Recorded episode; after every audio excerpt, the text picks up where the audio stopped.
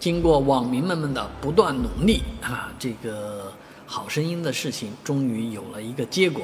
浙江卫视宣布啊，停播、暂停播放《好中国好声音》这个节目。我也前后为这件事情呢做了两期节目了。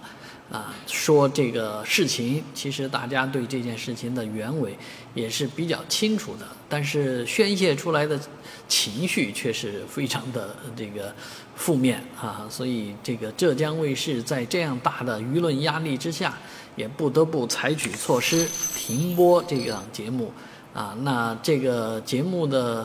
呃停播呢，并不意味着就未来不播啊，毕竟这个节目还在。处于调查当中，而事实上，趁机啊就应该尊重国际版权，因为毕竟《好声音》The Voice 本身是一个国际节目模式，啊和《好声音》方曾经打了很长时间的官司，啊虽然是友好协商啊搞定了，但是呢，呃此后发生的这些事情却真真正正毁掉了《好声音》。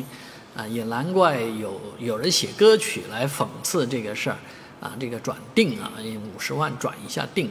啊，而最近赵本山拍了一个古装剧，竟然也讽刺这个好声音，啊，真的是不得人心啊！所以这样的节目停播之后呢，啊，应该好好的反思。当然，对于灿星来讲，对于背后的星空华文来讲，这件事情确实是一件啊大。大事啊，因为浙江卫视这样的金主没有之后，估计他们也很难再找到其他的有钱的金主，而网网络上的这些平台估计对呃这个公司也会敬而远之啊，毕竟这个观众已经形成了这样的一个思路啊，对整个好声音上上下下啊都在八个精光啊，所以。呃，这档节目完了，这个公司完了，啊，这个背后的资资本也完蛋了。